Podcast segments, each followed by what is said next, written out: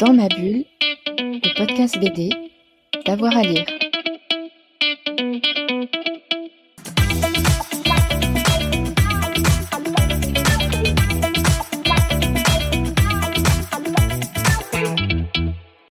Euh, trois BD. Bon, de base, celle qui m'a vraiment mis à la BD, euh, c'est le Troisième Testament.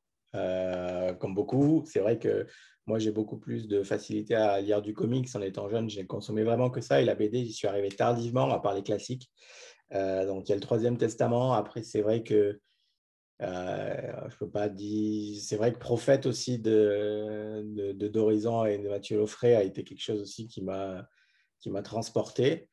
Et après, vraiment, euh, vraiment si on va, c'est sanctuaire euh, de bec et d'horizon avec un ancrage très noir, très dense.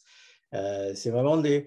En BD, je suis vraiment sur quelque chose qui va nourrir mon approche graphique que quelque chose aux antipodes. Même si je vais voir et lire des, choses qui sont vraiment différentes, ce qui va vraiment me toucher et que je vais prendre, que je vais relire, que je vais feuilleter sans arrêt, que je vais essayer d'étudier, c'est vraiment quelque chose qui va se rapprocher proche euh, de mon graphisme. Donc, ça va être un ancrage noir, un ancrage euh, à l'encre, euh, quelque chose de marqué, quelque chose de travaillé, donc, soit dans les décors et tout ça. Donc, c'est vrai que je vais avoir tendance à, privilégier plus ces bouquins-là.